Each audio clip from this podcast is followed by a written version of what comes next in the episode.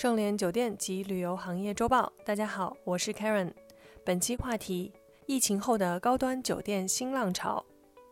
二零二零年，酒店人共同经历了新冠的冲击，酒店业跌入史上冰点。在国内本就充斥疲软的高端酒店，更是哀鸿遍野。疫情之前，每季度新开的高端酒店大约在二十五家左右浮动，而在二零二零年第一季度，这个数字跌到了八家。但在举国上下的强力政策和高效落实下，在第二季度这一数字就得以反超一九年，达到了三十二家；而在第三季度，甚至冲上了五十家，实现后疫情时代大逆袭。据卖点研究院统计，二零二零年新增高端酒店供给集中在精品酒店和国际高端酒店上。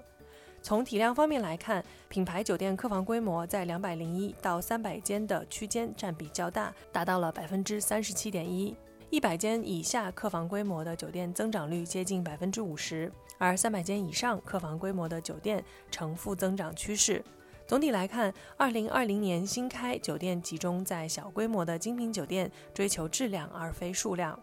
从地域方面来看，华东和西南地区更受青睐，新增客房供给分别达到了一万零九十六间和六千二百三十一间。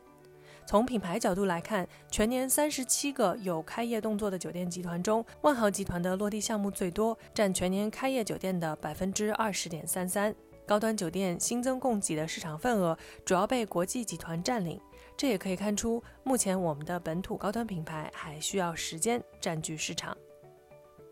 酒店业这轮复苏中，中高端酒店尤其受消费者青睐。携程数据显示，突发的疫情引发了人们对安全的担忧，加之疫情期间许多酒店的促销力度较大，使得消费者在该平台选择四星级和五星级酒店的比例达到了百分之五十二。再加上疫情让很多原本打算出国旅游的高净值人群转向了国内深度游，这部分人群对品质和氛围的要求很高，叠加在国内热门旅游城市高端酒店上，成为旅游红利。这一消费趋势也随之反馈到了投资方，再加上国内高端品牌仍然有很大的市场空间，最终形成了高端精品酒店开业密集的态势。另外，疫情被许多投资人视为开发酒店的好时机。由于物业租金回落、酒店开业筹备期可覆盖疫情萧条期等因素，当下投资酒店甚至存量改造不失为一个好的选择。